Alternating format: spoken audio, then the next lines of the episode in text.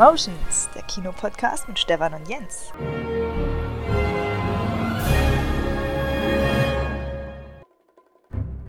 Jens ist immer noch im Urlaub.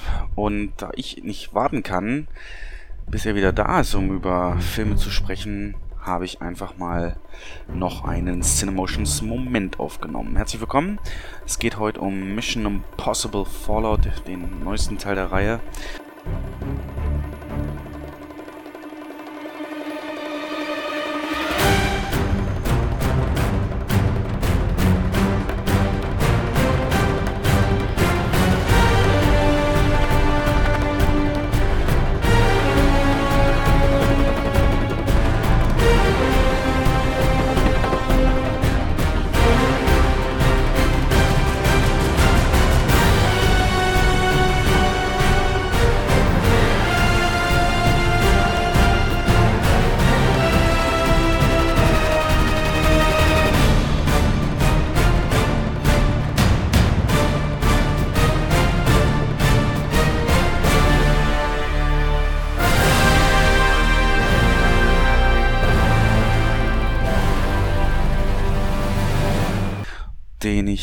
Gestern gucken konnte und da meine Meinung hier in dem Rahmen kundtun möchte und aber auch natürlich wieder die Kinosicht mal mit euch besprechen will, wie man eigentlich solche wirklich Eventfilme, weil das ist sowas, ne, eine bekannte Reihe und ganz große Pressevorberichterstattung und der Hype ist da und Trailer war gut. Und dann natürlich die Action, wie man das im Kino ja abrunden kann, dass es eben nicht nur reingehen, Film gucken, rausgehen, sondern dass es auch äh, ja, über Events und mögliche Partner und Kooperationen zu mehr wird für einen Gast. Das würde mich auch eure Meinung interessieren. Aber kommen wir erstmal zum Film. Ganz äh, offiziell kann man jetzt eins sagen. Mission Impossible ist das letzte Franchise der 90er Jahre, das einfach immer besser wird und auch vorzeigbar ist und einfach noch Spaß macht. Ähm, haben wir schon vermutet mit Jens im früheren Podcast, aber jetzt, nachdem ich den Film gesehen habe, kann ich das also hundertprozentig so bestätigen. Der Film nimmt wirklich die Spitzenposition ein bei für mich von all der von der ganzen Reihe, die insgesamt schon äh, immer viel Spaß gemacht hat, zumindest mir. Wir haben ja 96 gestartet mit Mission Impossible 1 und der war vielen zu komplex und die Story war nicht immer so nachvollziehbar. Man hatte doch sehr viel Einsatz der berühmten Masken aus dem Franchise und ich fand ihn aber dennoch unvergesslich, weil natürlich der Raub des oder die die Liste, die sie stehlen mussten aus dem CIA-Hauptquartier, einer der Raubzüge und äh, Einbrüche in der Filmgeschichte ist, die mir immer hängen bleiben wird. Das hatte Spannung, das war natürlich aus heutiger Sicht ein bisschen einfach, aber es war einfach eine richtig tolle Geschichte und dazu dann, wie sich es weiterentwickelt hat mit Verrat und wer ist der Gute, wer ist der Böse und natürlich die großartige Endsequenz die Jens ja im letzten Podcast beispielsweise als seine eine seiner Soundeffekt-Top-Filme genannt hat, wegen der großartigen Zug- und Hubschrauber-Szene am Ende.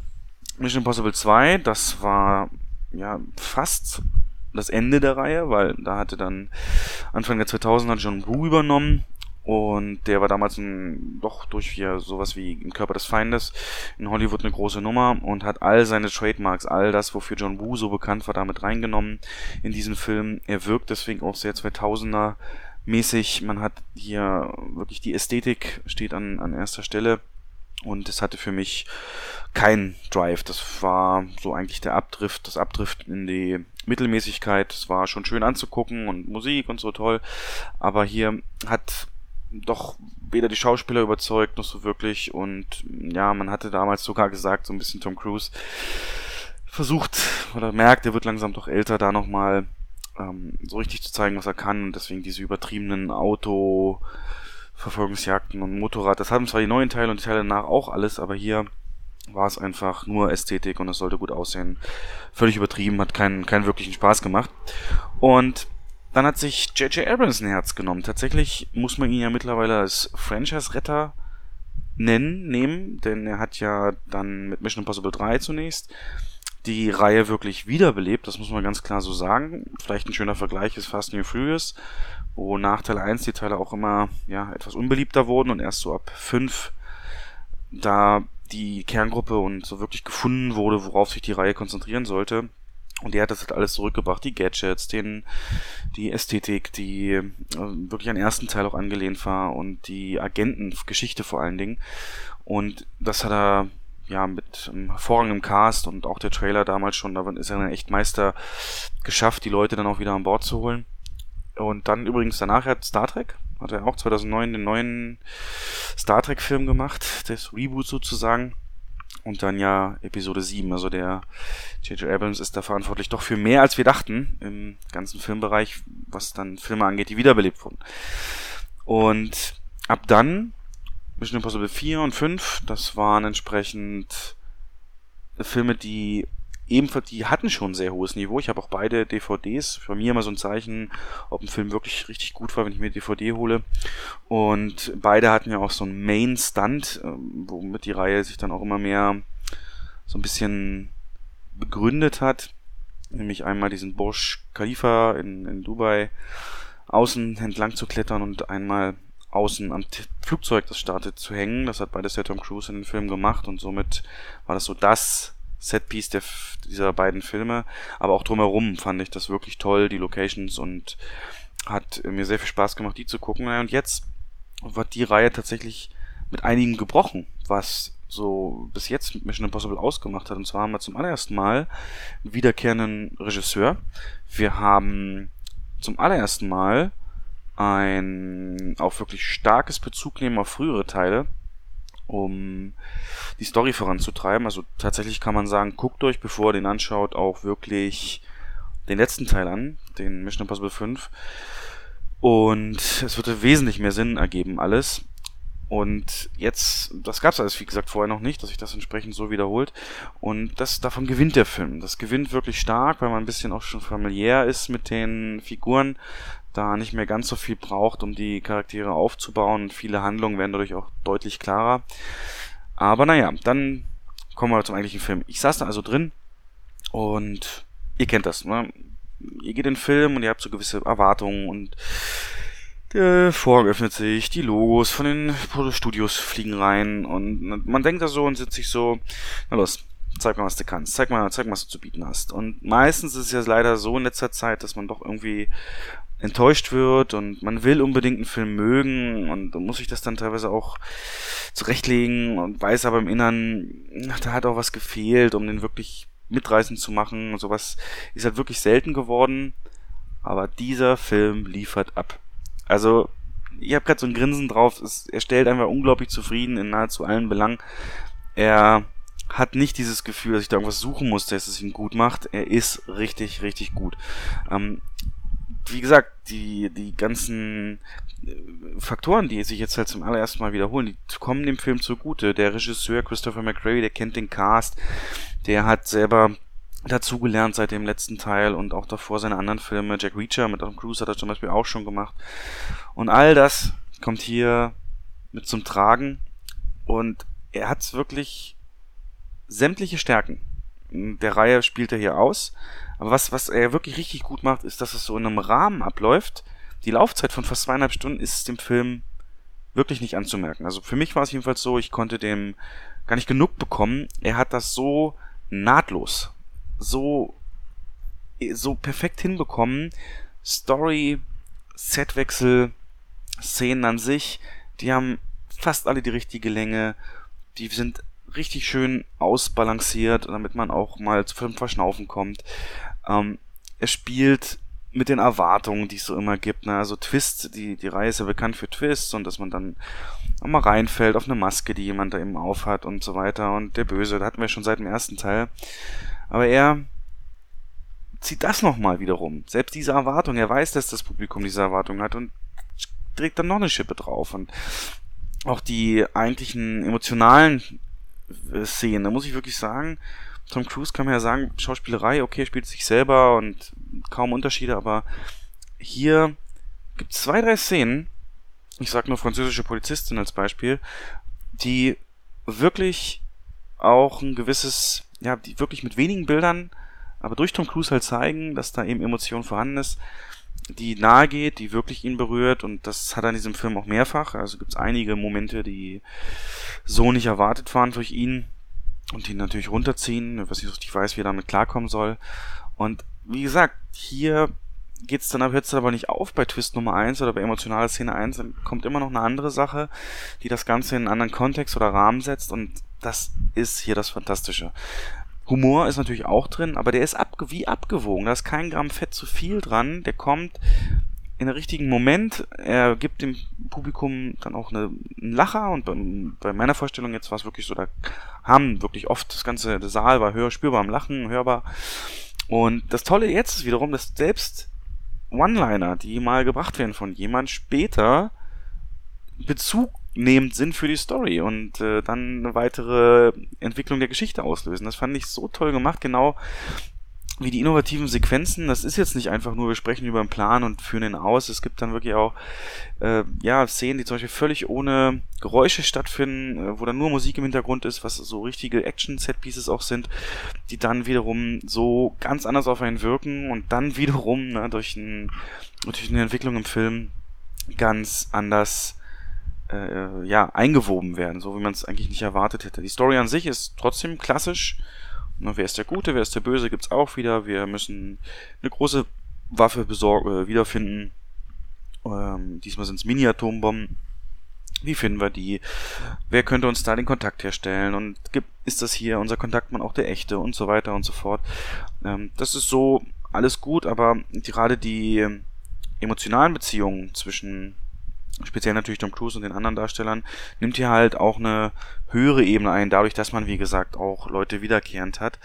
Und äh, speziell die Elsa Faust, aus dem letzten Teil eben auch bekannt, kann hier auftrumpfen in der in dem, äh, ja, schauspielerischen Konstrukt zwischen ihr und Tom Cruise, aber eben auch der Luther Stickle, der von Wing Rames gespielt wird, hat eine, ja, den er ja schon seit dem ersten Teil kennt, und äh, dadurch natürlich, wenn er irgendwas erklärt über, über Ethan Hunt, ganz anderes Gewicht, äh, als wenn das einfach so nochmal abgehandelt wurde. Klar gibt es ein bisschen zu viel Erklärung, es gibt auch Logikfehler, was die Bösewichte angeht, aber das spielt überhaupt keine Rolle. Das, der Film schafft es vor allem durch seine Bilder, Schauplätze und äh, Sound. Wirklich Sound, die ja, die Latte wirklich nochmal höher zu setzen und das alles gut einzuweben. Also Motorradverfolgungsjagden, Autoverfolgungsjagden ist ja so ein bisschen das Markenzeichen, haben wir ja auch wieder. Und aber trotzdem nochmal, ich dachte wirklich nach dem letzten Teil geht da nichts besser, diese Highspeed Motorradjagd durch die Serpentinen, ich dachte, da geht wirklich nichts besser, aber hier ist mindestens genauso gut, wenn ich eben noch durch das Setting in Paris in Verbund eben mit den Bildern, die man dabei hat, einfach wow. Also wirklich der Kameramann, der Regisseur fangen das so gut ein, dass einem das wirklich ähm, den Mund offen stehen lässt teilweise. Also zwei, drei Szenen hatte ich da, die wirklich, wo ich mich, einmal hatte ich mich sogar zu meinem Kollegen, mit dem ich geguckt habe, umgedreht, dachte, kannst, hast du es gerade auch gesehen? Wollte mich vergewissern, dass nicht nur ich das gesehen habe, dass das wirklich so entsprechend so gut war. Also unglaublich klasse. Und das wird tatsächlich sogar kurz auch äh, selbst die Bilder und die Kameraeinstellungen Lichtverhältnisse und so weiter werden verwendet, um es in die Story einzuweben, um dem Zuschauer erstmal ein anderes Gefühl zu geben, als so, wie es wirklich dann stattfindet. Und das Highlight aber natürlich ganz klar die Stunts. Und hier haben wir jetzt Tom Cruise, mittlerweile 57, der wirklich was abliefert, wo ich jeder von uns hoffen kann, dass er mit 57 entsprechend dazu in der Lage ist. Ähm, ganz klar, der Main oder Hauptstunt dieses Mal ist ja der Sprung aus extrem hoher Höhe ein Halo-Jump, äh, auch im letzten Podcast kurz besprochen, auf, was wirklich hundertmal gedreht wurde, laut eigenen Aussagen. Da gibt's bei YouTube, könnt ihr auch mal suchen, ähm, wie das gefilmt wurde. Damit die, das richtige Licht, die richtigen Einstellungen eben da sind und der Kameramann mit seiner riesen Kamera auf dem Kopf, mehrere Kilo schwer, das alles auch filmen musste, unfassbar gut. Dann gibt's eine Verfolgungsjagd über Dächer in Paris, das ist, äh, da ist so viel Energie dahinter, unfassbar, zieht einen richtig mit. Aber auch die Hand, also die Faustkämpfe, die haben es wirklich in sich. Das ist eine ähm, Brutalität, eine Schwere, eine Härte da drin, die jetzt nicht irgendwie eklig ist oder voller, voller, voller Gewalt, aber die einfach das auch ausstrahlt. Dieses, dieses wirklich richtig heftige, was hinter jedem Schlag steht und da setzt der Film auch definitiv Maßstäbe. Und übrigens ein Fun Fact zu dem, zu dem Thema nochmal mit den Dächern. es ist erwiesen statistisch, je mehr Tom Cruise in einem Film rennt, desto erfolgreicher ist er. Und tatsächlich ist dieser Film auch gestartet in den USA mit einem der mit dem besten Einspielergebnis des gesamten Franchise. Also von daher ist da scheinbar was dran. Aber generell auch nicht nur er machen da richtig äh, guten Job, sondern auch die weiteren Schauspieler. Henry Cavill, aus dem Trailern ja schon bekannt oder allseits bekannte Superman-Darsteller, der hier einen Schnurrbart hat und das eben hier der Grund ist, den durfte er nicht abrasieren und entsprechend hat er dann, äh, musste er ihn dran lassen und der musste dann für die Nachdrehs von Justice League digital entfernt werden, weswegen er so komisch aussieht. Spielt wirklich genauso wie am Trailer schon vorgestellt wird. Ne, Tom Cruise ist das Skalpell, er ist der, der große Vorschlaghammer und auch wirklich ständig über Gewalt und eine körperliche Präsenz, unfassbar. Ähm, genau richtig gecastet. Dann habe ich ja schon gesagt, wegen Rames, Simon Peck, der Nerd oder der, ja, der Assistent sozusagen, der immer auch auf so flapsige und tapsige Art und Weise hilft, aber im richtigen Moment auch da ist, auch ein wirkliches Herz hat. Selbst Michelle Monaghan ist wieder da aus dem dritten Teil, was zu einer sehr, sehr emotionalen Szene führt. Und besonders hervorher möchte ich aber Rebecca Ferguson, die Ilsa Faust eben entsprechend aus dem letzten Teil auch schon bekannt, hat, ähm, war vorher eigentlich wirklich kaum bekannt oder eben nur Fans. Und seit dem letzten Teil steigt die in einer Popularität, das ist unfassbar. Aber sie hat auch wirklich jede Szene im Griff und die inneren Konflikte trägt sie durch ihre Schauspiel wirklich gut nach außen und das Ende ist dann auch entsprechend emotional. Wir haben jetzt zum Beispiel ist rausgekommen, dass Rebecca Ferguson die weibliche Hauptdarstellerin im Man in Black Spin-off wird und im The Shining Sequel neben Ian McGregor Co-Star sein wird. Also da ist der Erfolg definitiv in richtigen Händen und äh, man kann es ihr wirklich nur wünschen. Sie hat schon im letzten Teil einen sehr guten Job gemacht. Aber eben auch alle, der Regisseur, wie Tom Cruise, ne, die eine Story noch, dass er da bei einem Sprung übers Dach sein, sein, sein, sein Fußgelenk gebrochen hat und dann sieben, acht Wochen das alles pausieren musste, ist relativ bekannt, wo dann die Versicherung mit 70 Millionen aufkommen musste, weil eben alles stillstand für die Zeit, solange es verheilte. Unfassbar gut, ihr kennt es auch im Film, wenn er nämlich in einer Szene ein bisschen humpelt oder seinen Bein nachschleift. Auch wieder die Arbeitsethos von Tom Cruise da, dass er das trotzdem weitergemacht hat, den Shot. Hätte auch jederzeit abbrechen können. Also da kann man sagen, privat denken, was man will über ihn. Aber hier hat er seine, sein Commitment halt auch gefunden. Die Frage ist halt jetzt die große, wie geht's weiter? Hm, ich, also er ist 57, er kann das nicht mehr so ewig machen. Deswegen mein Favorit, wo ich eigentlich glaube, dass es so kommt, ist aber tatsächlich, dass Rebecca Ferguson eben entsprechend äh, diese Rolle übernimmt und das IMF sozusagen anführt. Sie hat auch die Cleverness, kann auch witzig sein, hat die Physis, es ist wirklich, wäre wie Faust aufs Auge. Muss man gucken, was dann wirklich drauf wird. Aber was mich jetzt halt interessieren würde von euch noch, also erstmal als abschließende Wertung, vier von fünf Sternen, bester Actionfilm seit Jahren. Ähm, ja, was ich jetzt auch mit euch besprechen wollte, wäre noch eben, jetzt kommt so ein Film in die Kinos. Und die Kinos wollen ja das eben auch schaffen, dass Leute eben nicht nur den Film in Erinnerung behalten, sondern auch die Location. So, wie schafft man das jetzt? Man macht eben Events. Ne? Dann gibt's ja schon die klassischen Zielgruppenformate, das hatten wir, glaube ich, schon besprochen. Aber gibt's eben immer so für Ladies halt Ladies-Filme und die dann immer mit, mit Sektausschank und so weiter mit verbunden sind. Gibt's mittlerweile sehr, sehr viel After-Work-Partys, Männerabende, ähm, anspruchsvollere Zielgruppenformate, wo es Wein gibt und so weiter. Aber meistens funktioniert so, du kaufst ein Ticket, kannst einen Film ein bisschen eher sehen, einen Tag meistens eher, Mittwoch. Und dann gibt's so ein Getränk oder irgendein Gimmick und eine Aufmerksamkeit dazu. Aber ist das wirklich ein, ja, würde das dafür sorgen, dass man deswegen ins Kino geht, das, das glaube ich halt nicht. Und deswegen die Events. So, was müsste es jetzt an Events geben, damit ihr ins Kino geht? Auch gut, Film wollt ihr eh sehen, aber dass er dann eben speziell zu diesem, zu diesem Event geht. Also bei uns zum Beispiel ist es so, wir haben jetzt übers Wochenende ähm, mit der BMW-Niederlassung, weil BMW ist natürlich, muss da unglaublich viel gezahlt haben, also ist alles BMW, Motorrad, Autos, alles BMW, ähm, sieht man halt viel. Und wir haben uns das mit der BMW-Niederlassung besorgt, eben, dass da auch das entsprechende Auto aus dem Film, ich glaube, es ist ein Fünfer, ausgestellt wird im Kinofoyer mit, die können dann halt dafür Werbung machen für ihre Leasingrate oder whatever. Und wir können unseren Gästen beispielsweise ein Preis verlosen, dass sie das Ding Wochenende fahren dürfen mit Tankfüllung, Freikilometern und allem. So mal eine schöne Abwechslung. Jetzt ist die Frage, was macht man da? Wie aktiviert man heutzutage die Leute? Sollen sie ein Selfie machen, dann mit einem Hashtag? Sollen sie einen Zettel ausfüllen, los und das einfach einwerfen? Wie, wie macht man das am dümmsten? Da gibt es aber natürlich viele andere Möglichkeiten. Ein anderes Kino habe ich zum Beispiel gelesen, verlost ein Agententraining. Tatsächlich so gibt es, glaube ich, im Rahmen eigentlich von CSI oder so, auf jeden Fall ein Agententraining, so in Richtung Jochen Schweizer Events halt. Kann man sich dann mal so ein Wochenende zum Agent ausbilden lassen. Die Frage ist, was kann man machen? Also wir hatten ja wirklich schon viel probiert. Zu Star Wars hatten wir dann so eine VR, so einen VR-Laden bei uns, einen örtlichen, der da mit VR-Brille, so Laserschwertspielchen konnte man da spielen.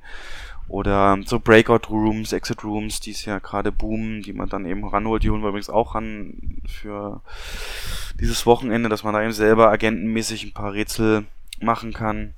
Aber wie müsste ein Event sein, damit man wirklich gerne hingeht? Also ich glaube, es wird eher in Richtung sowas sein wie diese Afterwork-Events, wo man dann wirklich so ab um sechs mit so leicht durch DJ untermalte ähm, Musik und mit, mit Cocktails und so weiter so ein bisschen den Arbeitstag ausklingen lässt mit Kollegen und dann eben in diesen Film reingeht, dass, dass man eben auch ein bisschen länger da sitzen kann und quatschen kann. Das wäre, glaube ich, so das, was die meisten Leute anziehen würde, aber da bin ich halt total offen und ich glaube, da gibt es auch am meisten Potenzial. Was kann man machen, wenn große Filme starten? Nehmen wir mal jetzt äh, Harry Potter, also Fantastische Tierwesen den nächsten. Also wenn da ein Zauberer auftritt, das, das lockt halt keinen mehr äh, hinterm Ofen vor.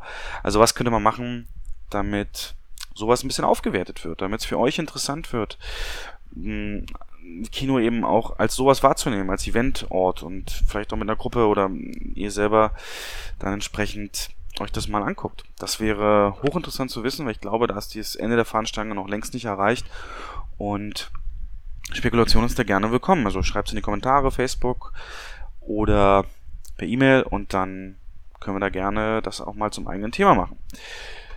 Jetzt aber viel Spaß bei Mission Impossible. Für mich also ein Film, den ich zweimal gucken werde, mindestens im Kino und ich freue mich da sehr drauf. Hier stimmt einfach alles. Ein Film ohne, wo jeder Eintrittspreis sich entsprechend lohnt. Äh, Fans von Action, die nur ein bisschen was für Action übrig haben, Spionage vielleicht noch. Perfekt. Und von daher beste Unterhaltung.